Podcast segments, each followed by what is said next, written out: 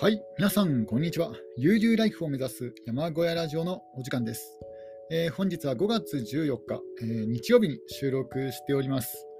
えー昨日の午後からずっとですね、雨が降っていまして、えー今日は一日中降ってます。なので、特にですね、山林開拓とか、えー DIY の方は進めることが、えーできてはいないいないような、えーそんな状況ですかね。気温も結構下がりまして、え朝晩はもちろん暖房が必要なぐらい、えー冷え込んでますね。えーで、えー今日の話題、今日のテーマもですね、ちょっと悩んだんですよ。何をテーマにしようかなと悩んだんですけども、なんか生活も本当に変わり映えのない、え生活でして、で、あの田舎暮らし、山暮らしの発信の方もですね、とりあえず一通り、えー一通りのテーマを話し終えてしまったかなと、なので、ちょっといろいろ悩んでいる、テーマ決めにですね、悩んでいるような、えー状態です。まあ、今回もですね、ちょっと思いつくままに、まあ、雑談形式で、えー話していこうかなと思います。まず、あのーまあ、現状報告に近いんですけども、えー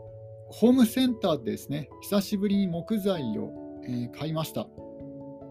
まあ、割と多くですね、木材を買ったんですよ。まあ、これはなぜかというと、あのたまたま木材が安く売られていたので、まあ、せっかくならということで、えー買いだめしました。で、これを使ってですね、あの何をしようかと言いますと、えーまず一つは、えーウッドデッキの屋根を延長させようかなと思ってるんですね。まあ、というのも、あの以前、山小屋の玄関前の、えー、と玄関前にですね屋根を作ったりとか、そこを、まあ、ちょっとした温室風に、えー作ったんですね。で、その時のポリカナミータがまだ少し余ってるんですよ。ポリカナミータと、あとはあのーえー何でしたっけ、あのトタン屋根。トタン屋根はですね、あの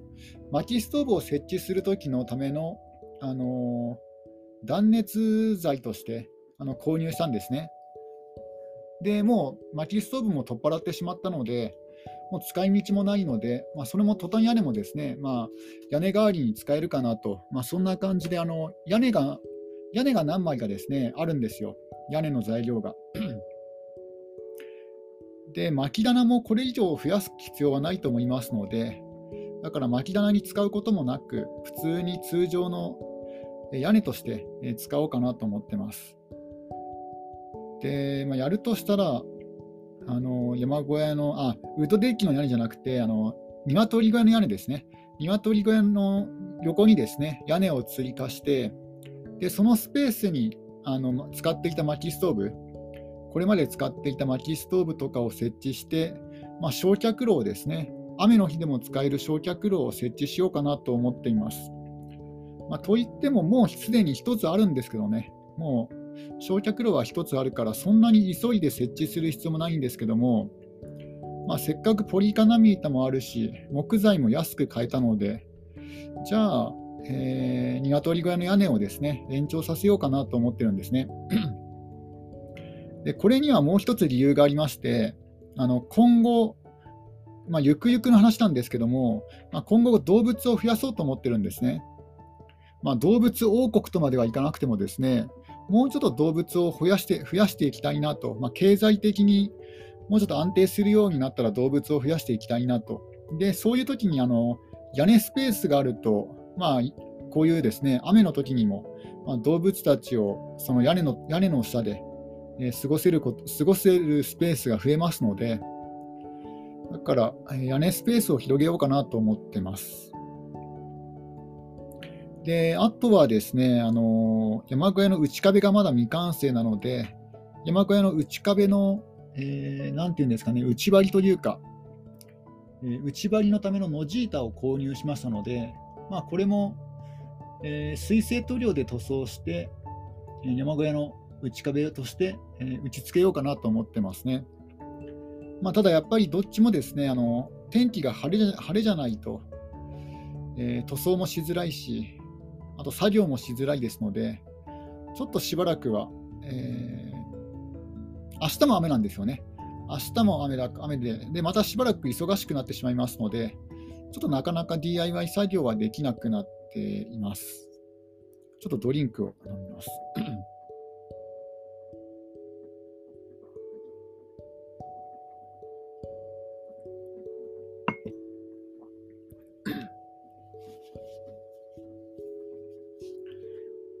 まあ、そんな感じでですね、まずはあの山小屋周辺の拡張工事と、えー、山小屋の中、そこをですね、あのもうちょっと、え、整えたいなと思っています。であとはですね、まあ、その先ほど、えー、ゆくゆくは動物王国、まあ、動物王国とまではいかなくても、もう少し動物を増やしたいと、えー、話したんですが、まあ、それをですね、えー、進めていきたいと思ってます。まあ、それをやるためには、やっぱりもうちょっとあの稼ぎがないといけないかなと、うん、もうちょっと仕事を増やすしかないかなと思ってますね。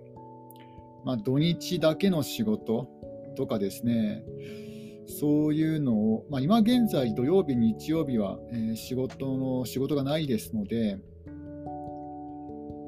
まああの厳密に言うとね、あの土曜日に仕事が入ることもあるんですけども、基本的には土曜日、日曜日仕事がない、であと平日もですね、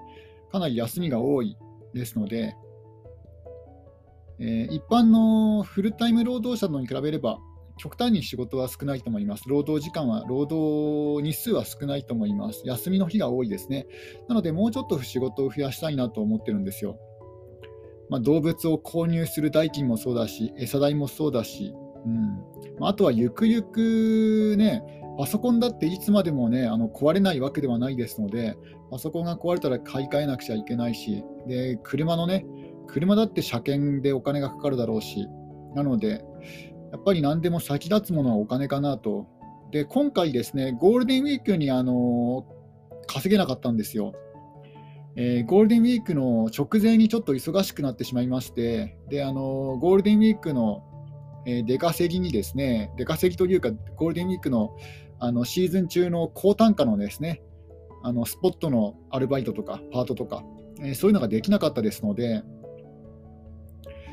うん、ちょっとね、今、経済的に厳しいかなという状態です。でなおかつですね、去年あまずあの仕事関係なんですけども、あの去年と全く同じ仕事を今年も続けてるんですよ。あの去年の、え、春先から、えー、いくつかですね、パート、アルバイトを、えー、掛け持ちでやってまして、えいわゆる今風に言うと、えマルチワークっていうんでしたでしたっけ、そういうなんかちょっとした仕事を、え複数やってるっていうですね、副業の、複数の方の副業ですね。それをやっているっていう感じなんですが、ちょっとドリンクを飲みます。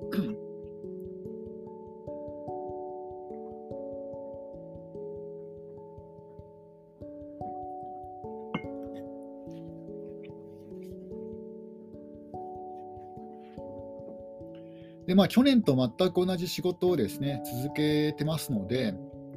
まあ、当然、去年と全く同じぐらいの、えー、給料になっていると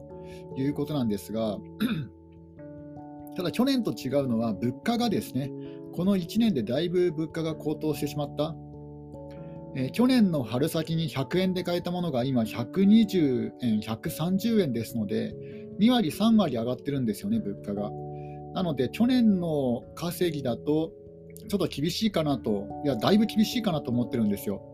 で、なおかつ、去年は車検がなかったんですけど、今年は車検があるんですよね。で、なおかつ、えー、今後はあの歯医者の定期検診にも通おうと思ってますので、まあいろいろ先立つものが増えてきますね。まあ、そんな感じでちょっと えー、もう少し仕事を増やそうかなと思っています。うん、でもし仕事が増えてあのもっとですねあのお金を稼げるようになったらの話なんですけどもそれが前提なんですが、まあ、動物を飼いたいなと思ってるんですね。で今気になっているのが、えー、まず1つがですねヤギですね。で、これはあの、えーまあ、メリット、デメリット、それぞれあるんですけども、まず、あの、ヤギのメリット、えー、草刈りの必要がですね、まあ、なくなると。草むしりの必要がなくなる。ヤギが草を食べてくれるってことですね。まずそれがいいかなと。あの春、夏、秋は雑草を食べてくれるので、あの冬だけ、えー、自分で、まあ、野菜にしろ、草にしろ、ま、何かあげればいいかなと思いますので、まあ、餌代は他の動物に比べるとかなり安く済ませるんじゃな済ませられるんじゃないかなと思います。まあ、といってもあの、ここは山間部なので、冬場が半年ぐらい長いから、まあ、半年間は餌が必要になるんですけども、であとはですね、あの ヤギと羊で悩んだんですけども、羊の方が大きい種類なんですよ。あのヤギの中には小さい種類がいまして、小型ヤギ。これがですね、あの自分が飼いたいなと思っている種類なんですね。えー、具体的には、えー、芝ヤギとかトカラヤギと言われている種類なんですけども、ただ今の日本だと、この純血種の、えー、芝ヤギ、えー、トカラヤギは非常に少なくてですね、数が少なくて、まあ、雑種になってしまうんですけども、雑種になってしまうことが多いと思うんですが、まあ、柴ヤギ、トカラヤギをね、どっちか買いたいなと思ってるんですね。で、あとメリットはですね、あその小型の小型のサイズがあるっていうのが一つのメリットなんですが、あとはですね、あのー、値段が思ったよりも高くなかった。うん、あのー1頭の値段が3万円からっていう表示でした、トカラヤギ、えー、小型のヤギですね。オスはもっと安いんじゃないかなと思うんですが、まあ、オスとメスでちょっと、えー、微妙にですね、あのー、ちょっと飼いやすさが違ってまして、メスの方が静かなんですよ。オスの方がうるさいだっけな？で、あと匂いなんですよね。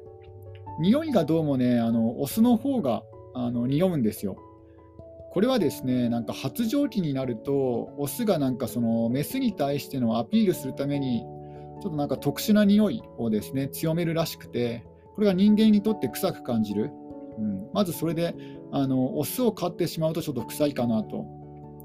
で、メスとか、あるいは虚勢されたヤギであったら、そんなにね、あの匂いきつくないという情報がね、インターネットにあったので、どうせ飼うのであったら、まあ、メスかえー、虚勢されたオスかなということになるんですけども、そうなると値段が安くて3万円、高くて6万円とかかなと思います。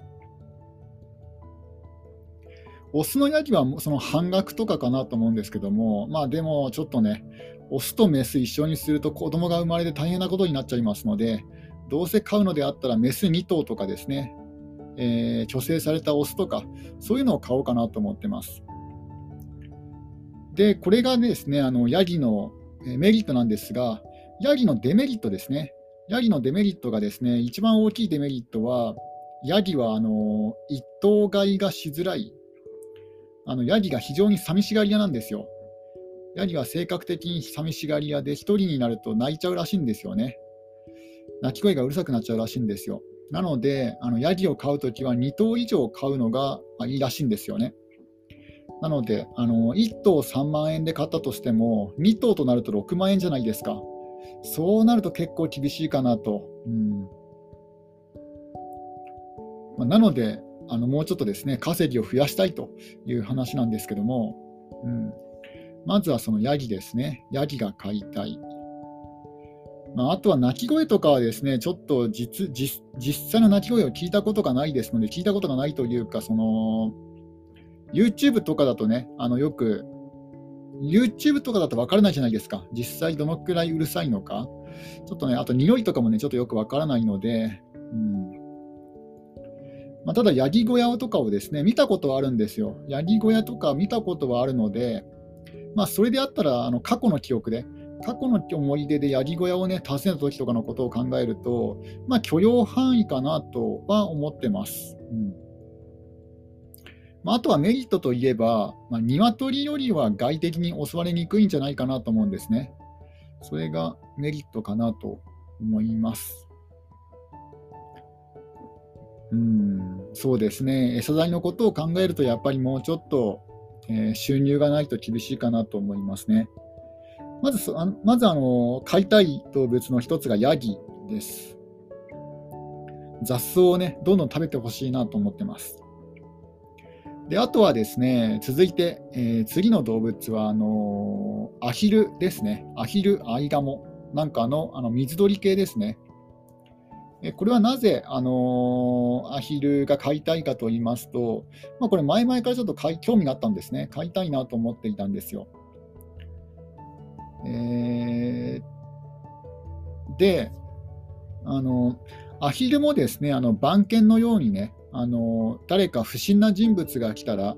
あの泣いてくれるんですよね。これもいいなと思いました。であとはですね、アヒルは空を飛べないんですよね。あのコールダックという小さいアヒルがいるんですけども、世界で一番小さいアヒルでコールダックっていうのがいまして、これはですね空を飛んじゃうんですよ。体が小さいからか、あのー、結構高くね空を飛んでしまいますので、柵の中に収まらない、多分2メートルでも超えちゃうんじゃないかなと思います。アヒルだったら、まあ、1メートルぐらいで大丈夫なんじゃないかなと思いますね、柵の高さは。ただ、えー、あ、そう、そのコールダックというのは、あのえー、鳴き名前にね、あのコールがついているように、あの鳴き声がうるさいんですよね。よく狩猟なんかに使われてまして、あ使われていたらしくてですね、あの野生動物なんかをね、追い込むのだったか、確かおびき寄せるんだったか、なんか鳴き声で野生動物を知らせる、飼い主に知らせる、それで使用に使われていたらしいんですが、まあ、コールダックは飛んじゃうし、鳴き声がうるさいので、これはもう除外して、選択肢から除いて、えー、アヒルかアイガモですね。まあ、アヒルは多分イメージしやすいと思うんですよ。あの白くてね、くちばしが黄色な、いわゆるアヒルなんですが、アイガモはですね、もっと茶色系、うん、もっと茶色が強いあのアヒルですね。で、アイガモの方が飼いやすいらしいですね、インターネットの情報によると。まあ、でもアヒル、アイガモどっちでもいいかなと思ってます。両方でもいいし、どっちでもいいかなと思ってますね。これも買いたいなと思ってます。あのゆくゆくは池を作りたいなと思っていたんですよ。で、どうせ池を作るんだったらね、あのカモとかいてくれた方がいいし、うん。まあ、ただ、あのやっぱりあの柵は作ると思います。以前、鶏を放し飼いにして、あの野生動物にね、襲われてしまいましたので、今回はもうね、もうあの 放し飼いにはせずに、もう囲って、えー、アヒルスペースを囲ってですね、そこから出さないように、えー、したいなと思いますね。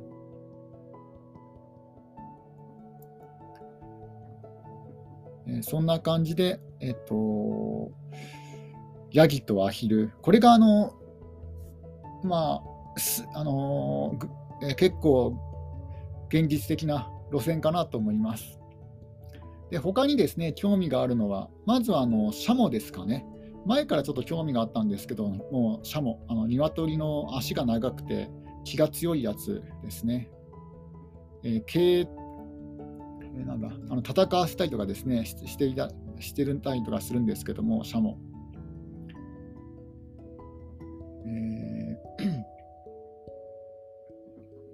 これも番犬代わりにもなるだろうし、これもあの野生動物に、ね、対して強いだろうかなと思って、シャモがいいかなと思ったんですけども、ちょっとね、気が強そうかな、気があの気が荒いかなと思うんですね。うん、でおそらく他の動物と飼おうとすると、まあ、絶対喧嘩になりそうな気がするので、シャモはちょっと保留ですかね。うん飼うとしてももう全くこうシャモだけのスペース、もう隔離スペースを作らなくちゃいけませんので、攻撃性が高いから、ちょっと飼いにくいかなっていうのがありますね。であとはですね、あのこれはあのアヒルの仲間なんですけども、カユーガ、まあ、高級アヒルなんですけども、あの黒い深緑色、やや深緑色の黒いアヒルなんですね。カユーガっていう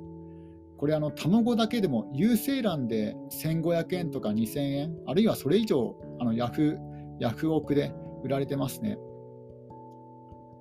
でこのカユーガのブリーダーになって、カユーガの有精卵をヤフオクで販売するっていう、そういう方法も取れるんじゃ取れるんじゃないかなと思うんですよ。まあ、やるかどうかは別にして、まあ、いざといざとなればそういう副業もね、あの副業の道も開けますので、まあ、どうせアヒルを飼うんだったら高級アヒル、カユーガを飼うのもありかなと思ってるんですね。まあ、ゆくゆくの話なんですけども。で、これなんで有精卵をね、あのヤフオクで販売している方が多いかというと、えー、カユーガの、まあ、カユーガに限らず動物の生体販売、あの、えーと、ヒナとかね、ヒナとかひよこのひよことかそういうのを含めて、まあ、子犬、子猫も含めて、動物の生体販売をするのはあの資格が必要なんですよ。でその資格を取るには、なんか半年間ぐらい、えー、正社員としてあのフルタイムでフルタイムでペットショップで半年間ぐらい働かないと、なんか取得できないっぽいんですよね。だから結構厳しいんですよ。あのペットショップのその販売ができる資格っていうのは。まあ、いろんなね、あの経験が必要だと思いますので、がちょっとハードル高いかなと。ただ、あの卵の卵であったらあのできるんですよね。有精卵としてヤフオクとかで販売するっていうね。うん、なので、そういうのはありかなと思います。まあ、カユーガのブリーダーとかですね、まあ、あとはあの興味があるのがクジャクですね、インドクジャク。インドクジャクってあの、まあ、クジャクって結構高そうなイメージありますけども、インドクジャクはそこまででもなくて、まあ、1万5安くて1万5千円に2万円ぐらいで売られていると売られているウェブサイトを発見したんですね。でまあ、1万5千円、2万円でね、クジャクが買えるんだったらいいかなと思うんですけども、うん思ったよりも安かったです、クジャクは。えー、ちょっとドリンクを飲みます。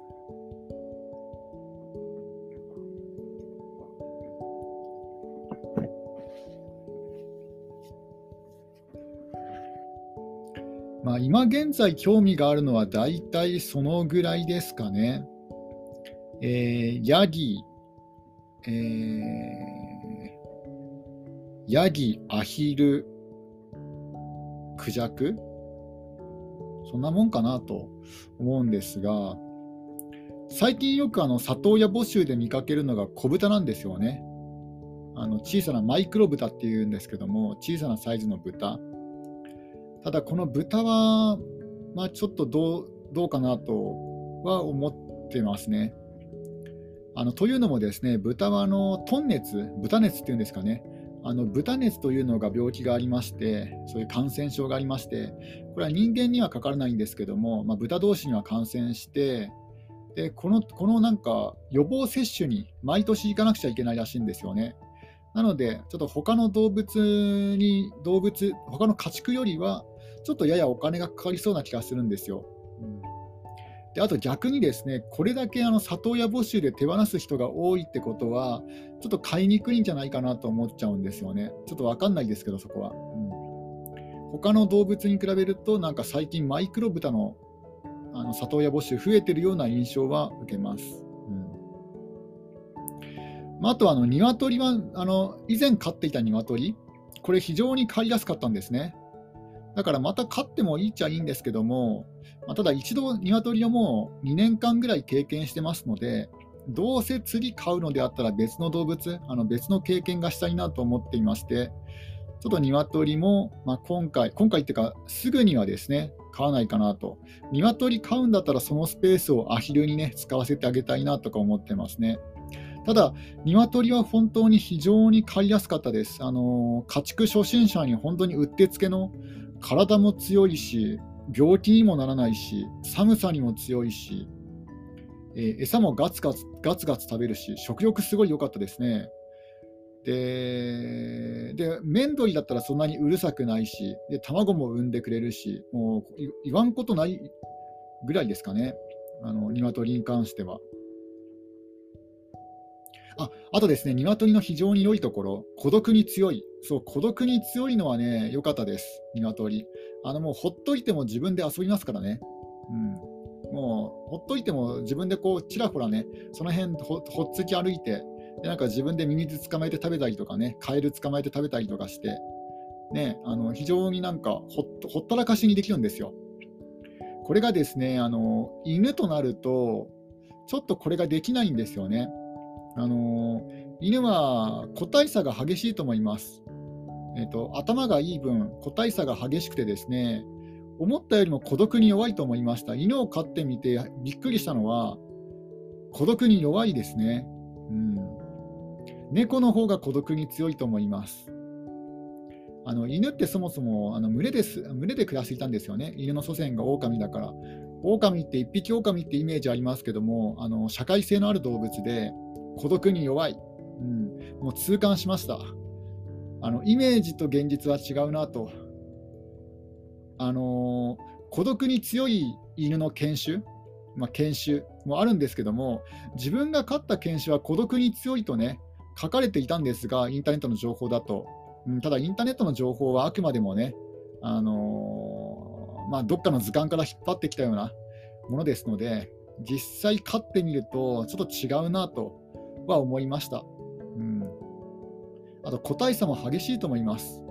あの日本人だからこうって一口に言われても、日本人でもいろいろ個体差激しいじゃないですか。おとなしい人もいればあのガツガツしてる人もいるしデリケートな人もいるしあのかなりなんか武士道っぽい人もいるしねいろんな人がいるから臆病な人もいるし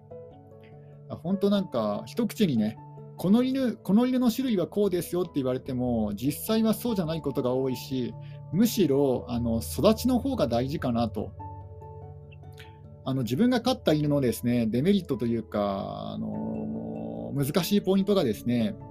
以前、屋内で飼われていたんですよ、あの家の中で、うん。これも結構厳しいかなと思いました。うん、やっぱり屋内で飼われていた犬を屋外で飼おうとすると、結構なかなか難しいです、そこは。うん、だから、犬の種類以上に以前はどういう飼われ方をしたか、そこもちゃんと調べないといけないなと思いました。これはね、ちゃんと聞くべきでしたね。前の飼い主さんに聞くべ聞くべきでした。以前どういう環境で飼われてましたかって。うんあの室内で飼われていた犬を屋内でええっと、屋内で飼われていた犬を屋外で飼うのはあの子犬の状態だったらいいんですけども子供の状態だったらいいけども大人の状態になってるとなかなかですねこれが拒否反応強いですね。うんまあ、そんな感じですかね。あの鶏は本当にねあの頭がそんなに良くないので、あのー、前前住んでいた養鶏場からこっちに移ってきても割とすぐですね割とすぐ慣れました。多分1週間もかかってないんじゃないかなと思います。あの初日は本当に非常にですね、ビクビクしてました。初日は本当になんか鶏小屋から出るのも、ちょっとね、あのビクビク最初ね、していたんですけども、やっぱ鶏ってチキンっていうだけあってね、あの臆病だなと思ったんですけども、ただ、一旦慣れちゃえば、もう全然気にしないですね。もう忘れちゃいますね。よ良い意味で、良い意味で習慣を忘れられる、うん、あの環境になれる。そういう動物だから、鶏、本当ね、非常に飼いやすかったんですよ。ただ、どこでも糞をするっていうのがですね、ちょっと、うん、そこが、ね、数少ないデメリットですね。鶏って結構跳躍力あるんですよ。犬は全然あの高いところに登らない。あのテーブルとか、テーブルの上とかですね、そういう高いところに登ることもないし、あと、うんちとかですね、あの決まった場所、基本的には決まった場所でですね、済ませてくれる、そういうところはメリットなんですけども、鶏は逆にわざわざ高いね、高いテーブルにね、乗っかって、ジャンプして、そこで糞をしたりね、あとは給湯器の上に乗っかって、そこで糞をしたりとかね、わざわざ高いところにね、ジャンプしてね、そこでね、糞をしたりするんですよ。しかも、鶏の糞って固形物じゃなくて、ま、液体じゃないないですか。ほぼほぼほぼ半液体ですので、うん、なかなか掃除が大変だったりするんですね。うんまあ、どれもデメリット、デメリットかなと思います。ただ、やっぱりあの体が強い、体が丈夫であの病気になりにくいで、寒さに強い、屋外で飼える、そういうところから判断すると、うん、やっぱり、えーと、猫とかじゃなくて、ヤギとかアヒル、アヒルってね、意外と寒さに強いんですよ。ヤギとかアヒル、がいいんじゃないかなと思います。で、鶏はもう買ったので、鶏は今回は保留にして、で、シャモも、シャモも保留にして、うん、やっぱり、えー、ヤギかアヒルかなと思います。今日はこれで終わりにします。